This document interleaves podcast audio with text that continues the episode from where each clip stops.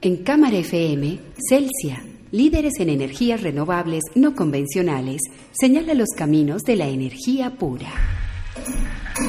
Produce Universidad EIA y su grupo de investigación Energía. Santiago Ortega y Andrés Jaramillo, investigadores de Energía, conducen Energía Pura. Al hablar de movilidad eléctrica, generalmente nos remitimos, y esto por las, las imágenes que vemos en Internet de los carros eh, que cada vez ganan premios y que cada vez son más eficientes, más rápidos eh, y más robustos. Pero realmente el tema de movilidad eléctrica involucra muchos otros aspectos y variables. Involucra aspectos tecnológicos como estos, pero también temas de infraestructura, de asuntos culturales y educativos y en general, digamos, de, de, cómo insertar estas tecnologías adecuadamente y pertinentemente en cada territorio. Es una discusión que se tiene que dar justamente para cada ciudad o para cada región, porque no hemos visto casos donde no necesariamente las soluciones que sirven para una ciudad, no podemos traer directamente todo lo de Barcelona, ni todo lo de, lo de Berlín, ni todo lo de Madrid a Medellín, y, pero de todas maneras es un recurso que en el fondo cumple una tarea bien importante en cuanto a gestión del recurso energético. Santi, cuéntanos en el caso de la, de la eficiencia energética, cómo, cómo va, va a aportar, sea cual sea la solución, que se adopte este tipo de vehículos. Bueno, los vehículos eléctricos tienen una ventaja sobre los vehículos a combustión en el punto de vista de eficiencia energética y es que cuando hay una, una combustión, ¿cierto? En, un motor de, cuatro tiempos, un motor diésel, no todo el calor que sale de la combustión se aprovecha. Tiene que haber un calor de desecho para que el ciclo termodinámico funcione. Entonces eso quiere decir que uno realmente está perdiendo cierta energía al prender un, motor a combustión. La ventaja de los motores eléctricos es que si bien hay pérdidas técnicas si bien hay pérdidas por fricción y demás, la gran cantidad de la energía que uno le entra es energía que se termina transformando en movimiento. O sea que ahí nos ganamos una cantidad de, de temas en eficiencia energética y de hecho la regulación colombiana va a empezar a premiarlo. Uno de los problemas que tienen los carros eléctricos o los vehículos eléctricos en general es que por el volumen de producción que tienen actualmente son más costosos que los vehículos a combustión. Pero en Colombia la UBME desarrolló un plan de, uso racional de la energía y de eficiencia energética, un programa que se llama el PROURE, que lo que busca es precisamente dar una serie de incentivos a los empresarios, a las personas, para que empiecen a hacer este tipo de cambios. Dentro de poco, dentro de un par de meses, podemos estar esperando que salga ya una regulación del Ministerio de Hacienda, donde a, uno, a un empresario, por hacer cambios en sus procesos por eficiencia energética, pueda acceder a beneficios tributarios. Lo importante acá en movilidad eléctrica es que eso también aplica para cambios de flotas o para cambios de vehículos particulares. Sí, y, y realmente decías al principio que un carro eléctrico, un carro eléctrico es, es en esencia una batería con cuatro motores y un computador que los controla. Hay una cantidad de procesos y, que se vuelven muchísimo más eficientes, por ejemplo el mantenimiento, al no tener que tener tantos lubricantes ni tantos, tantas partes móviles y tantos esfuerzos eh, termodinámicos. Realmente hemos hablado mucho de paradigmas y estamos en el momento de la adopción de la tecnología. Muchas personas dicen, pues claro, yo, yo no voy a comprar un carro eléctrico que vale dos veces casi que el mismo carro a gasolina, pero esto cuando los volúmenes eh, ya son importantes y cuando los incentivos en unos inicios son, son importantes, la adopción va a ser muy rápida. Igual esto va a también requerir unos temas de uso del vehículo, de cómo se va a cargar, cuándo se va a cargar, unos cambios culturales que van a venir con eso, pero a medida que vayan entrando los vehículos eléctricos, estos cambios van a ser cada vez más orgánicos.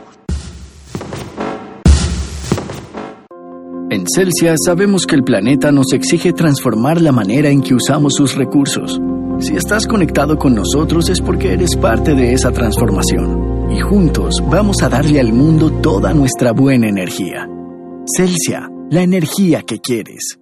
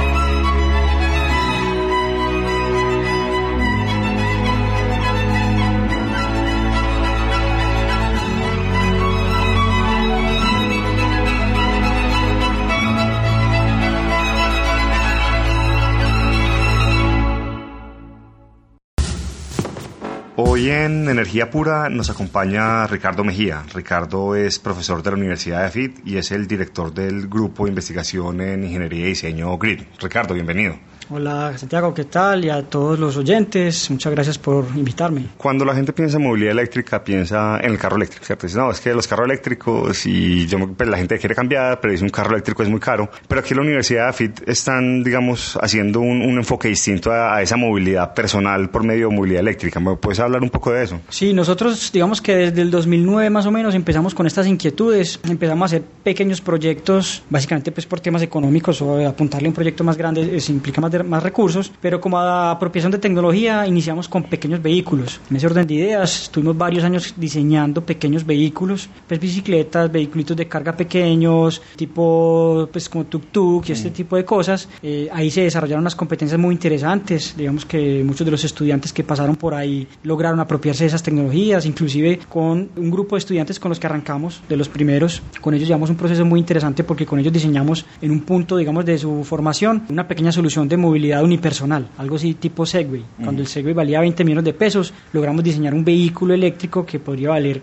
digamos, 4, 5, 6 millones de pesos y eso fue una patente, de hecho fue una de las primeras patentes que tuvimos en el tema de movilidad eléctrica y a raíz de eso y a raíz del, de la, del incremento de, pues como de la posibilidad de ofrecer soluciones de movilidad eléctrica, se creó una spin-off. Esa spin-off es la empresa InMotion que está aquí radicada en la Universidad de AFIT y que tiene una oferta comercial de diseño 100% colombiano, de alta tecnología y eso digamos que es uno de los grandes aportes que se han hecho y obviamente hay mucho potencial todavía por ahí para, para continuar y para crecer en este lado y digamos que es uno de los grandes resultados. Luego entonces empezamos a mirar también el tema desde, el, desde los vehículos.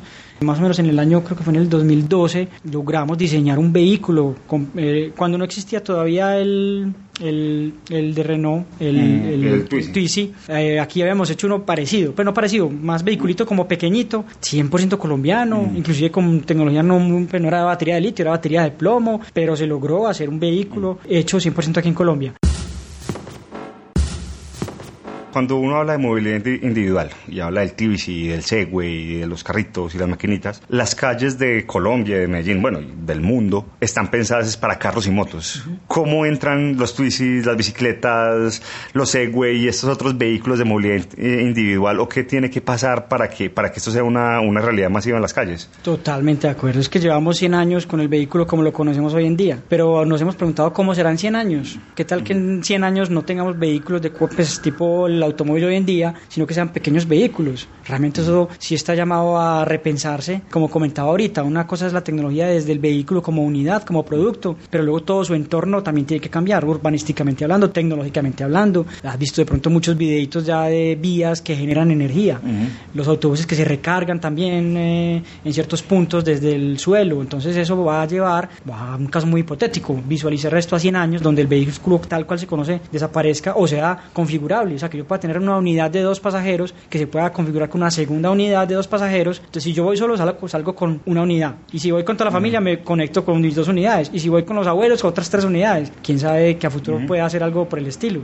Los vehículos estarán también interconectados entre sí. Eso ya es una tecnología que está trabajando y que ahí hemos adelantado algunos pinitos de esa vehicle to infrastructure, vehicle to vehicle, esa tecnología de comunicación vehículo a vehículo, vehículo a la infraestructura. Y eso también va a optimizar mucho el sistema de transporte desde el punto de vista de ordenamiento del tráfico. Entonces hay mucho, mucho por hacer por ese lado, hay mucho que visualizar. Eh, eso obviamente una cosa es el futuro, otra cosa es irlo poniendo poquito a poquito, porque obviamente no puedo llegar hoy en día a cambiar todo tal como uno lo desearía, pero son cositas que se van dando. la medida que vos vas viendo más motos, más vehículos eléctricos, se va viendo la necesidad de adaptarse a lo que es mayoría. Hoy en día es minoría, por lo tanto no tiene un impacto en la infraestructura como debería ser.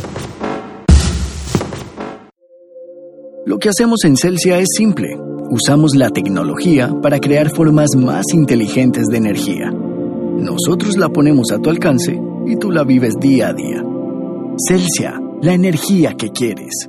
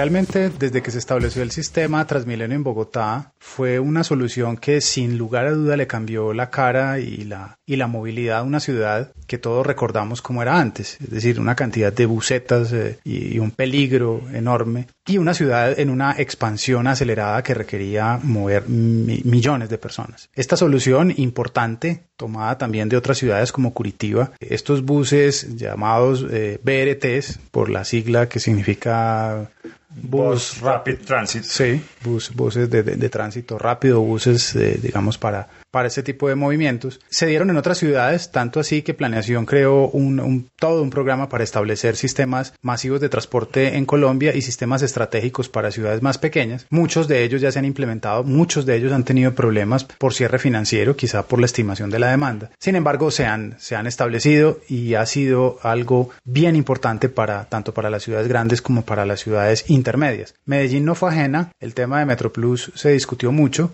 quién iba a ser el operador, eh, si, si, el metro iba a tener participación, etcétera. Pero una de las discusiones eh, iniciales más interesantes fue la de cómo iba a ser movido este transporte, es decir, si con gasolina o con diésel, eléctrico o a gas. Se tomaron las decisiones iniciales, pero ya hoy con los cambios tecnológicos y con las necesidades y con la, el, el, el tema del aire en Medellín, creemos que ya, ya esto está empezando a dar, como decimos coloquialmente, punto para, para hacer otra transición. Y ya realmente la estamos dando.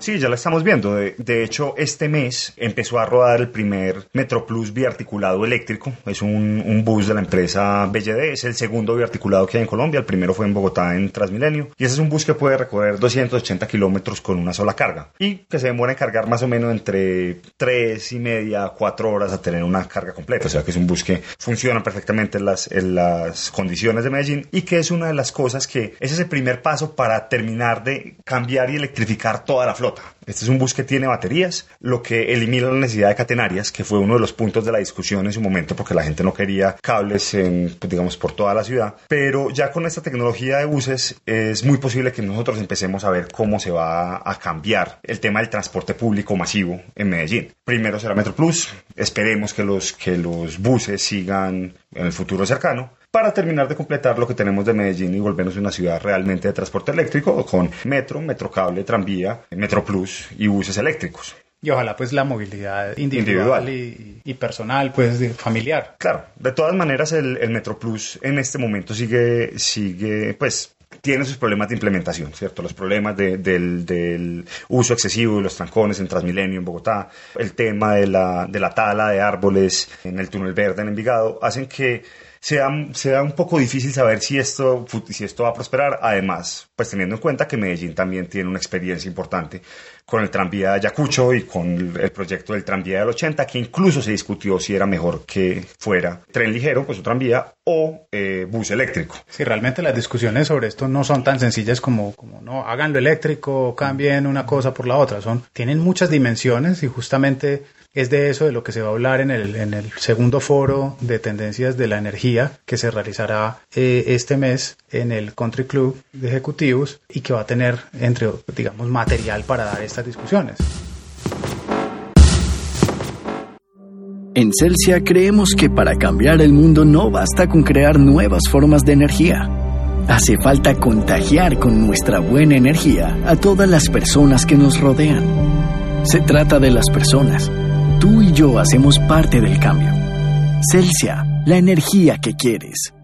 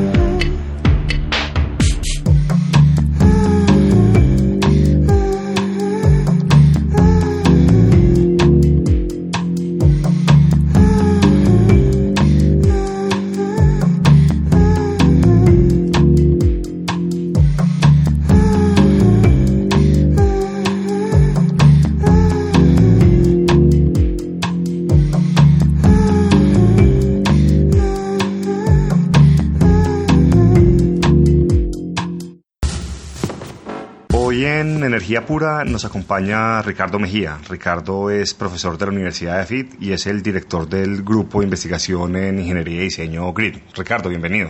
Hola Santiago, ¿qué tal? Y a todos los oyentes, muchas gracias por invitarme. Como parte del proyecto pues, de la Alianza Energética 2030 de la que AFIT es parte, eh, AFIT está pensando en unas soluciones para, para las zonas de, de, la, de la sabana, de la costa colombiana. ¿Cómo son las soluciones distintas a las soluciones que podemos tener aquí en las montañas? Ah, qué interesante pregunta. La Alianza Energética 2030 precisamente cuando se estaba configurando, obviamente el elemento o el proyecto de movilidad sostenible era un proyecto obligado pues en ese tipo de alianzas o de estudios. Ese proyecto tenía una gran componente de, bueno, empecemos a mirar también fuera de las ciudades, cuáles son los problemas fuera de las ciudades. Y entonces ahí fue donde encontramos que cuando uno mira también por fuera hay un gran potencial de movilidad fluvial. Y entonces fue donde nos preguntamos, ¿y por qué no empezar a pensar movilidad fluvial? Digamos que fue de ahí fue que nació como la idea y de hecho ese es uno de los proyectos que tenemos y que vamos a empezar a abordar, es el tema de pensar en una solución de electropropulsión para eh, movilidad de pequeña escala en ríos en Colombia. Entonces ahí tenemos un caso de estudio en la ciudad de Magangué y digamos que toda la movilidad en el Magdalena. Alguna vez habíamos hecho con una fundación un análisis preliminar en ríos del sur, pues había unas comunidades indígenas que también tienen unos recorridos pues por esas zonas, entonces digamos que es algo donde hay potencial también. Inclusive pues aquí en Medellín no, en el momento pues no se puede, pero lo encuentras en grandes ciudades, en París, en Londres, movilidad en el río, realmente hay una solución. Inclusive en Cartagena se ha empezado a pensar para aligerar un poquito el tráfico dentro de la ciudad, se está pensando en implementar rutas fluviales, como lo, lo encuentras en, en, Venecia, por ejemplo, que tiene los vaporetos, que son tradicionalmente taxis que se mueven por las zonas, digamos, fluviales. Entonces, ya que nos están quedando pequeñas las vías, empezar a pensar en nuevas zonas porque además en la electromovilidad fluvial pasa una cosa muy particular y es que casi todo el mundo está enfocado cuando le de electromovilidad es carros y buses, pero no hay mucha gente en el mundo mirando el tema de electromovilidad fluvial o, me equivoco. No, de hecho nos equivocamos todos, incluyéndonos a nosotros, porque sí hay soluciones. De hecho, es una excelente pregunta. Tú estabas hablando de buses y carros, y efectivamente hay en bicicletas, en motocarros, en inclusive eh, aviones. O sea, ya hace dos años estuvo pues el, un gran proyecto, fue una empresa suiza, creo que fue la que arrancó. Pero bueno, hay un avión en este momento que hizo un recorrido grande. Que, le dio la vuelta al mundo. El Solar Impulse, ya me acordé, es el Solar Impulse. Ese, y, y es para demostrar que efectivamente se puede. Entonces, efectivamente, son soluciones que hay que empezar a seguir investigando, a, a, profundizar, y entonces se encuentran soluciones para el aire, soluciones para el agua, porque también existe un, una especie como de catamarán también en eh, solar, pues existen los vehículos solares, todavía todos estos vehículos son experimentales, pero así fue cuando arrancó la, la movilidad, inicialmente hace mucho eran pequeños vehículos que no eran en la época ni conocidos ni comerciales, pero se arranca haciendo la demostración tecnológica. Es más, la movilidad eléctrica vino, o sea, estaba antes de la movilidad de combustión interna. Lo que pasa es que en su momento, por políticas o porque en su momento cogió Rockefeller el negocio, y era, pues él quería utilizar el sobrante de su combustible porque él tenía toda la parte de iluminación y lo que le sobraba y lo botaba, quería encontrarle un uso y por eso fue que despegó principalmente el tema de combustión eh, interna sobre lo eléctrico. Pero la tecnología es de hace 100 años. Eso pues volvió y repuntó en los 80 con la crisis del petróleo. En California hubo una, inclusive vehículos eléctricos rodando, luego por temas políticos se recogieron y ahora es que ya estamos volviendo a como a ver que el tema resurge por el tema de la crisis y la dependencia de, la, de los combustibles fósiles. Y ya con un apoyo político y un claro. apoyo... Un, sí, Exactamente, sí, es decir, ya está cambiando porque la percepción de la gente, de la sociedad, y eso incluye pues la, la clase política que finalmente la que toma las decisiones que permiten que eso se prosiga o no. En Celsia sabemos que el planeta nos exige transformar la manera en que usamos sus recursos. Si estás conectado con nosotros es porque eres parte de esa transformación. Y juntos vamos a darle al mundo toda nuestra buena energía. Celsia, la energía que quieres.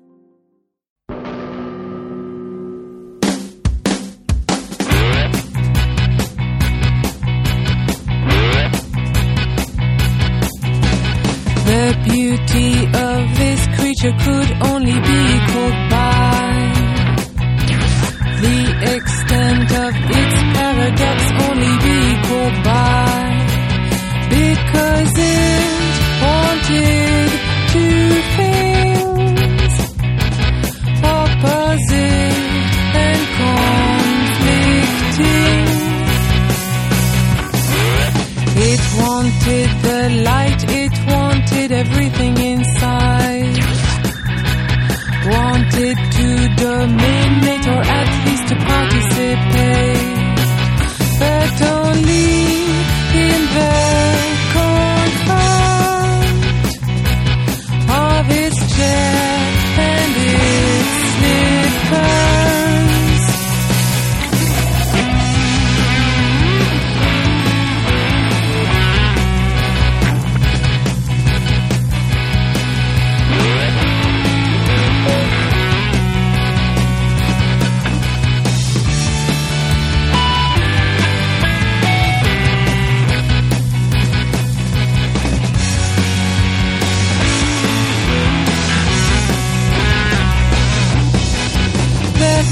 Curiosity of the extraordinary creature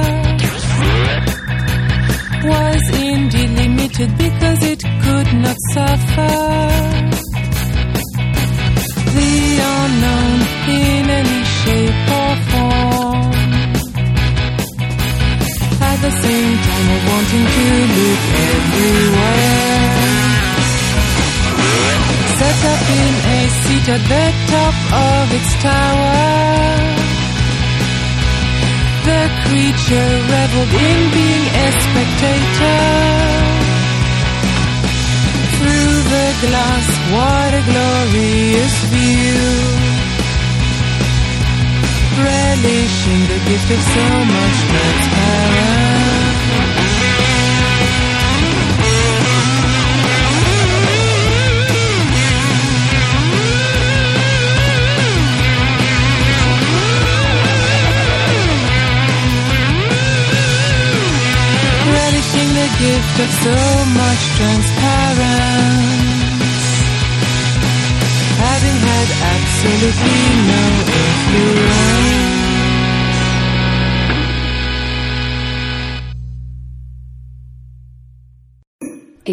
FM, Celsia, líderes en energías renovables no convencionales, señala los caminos de la energía pura.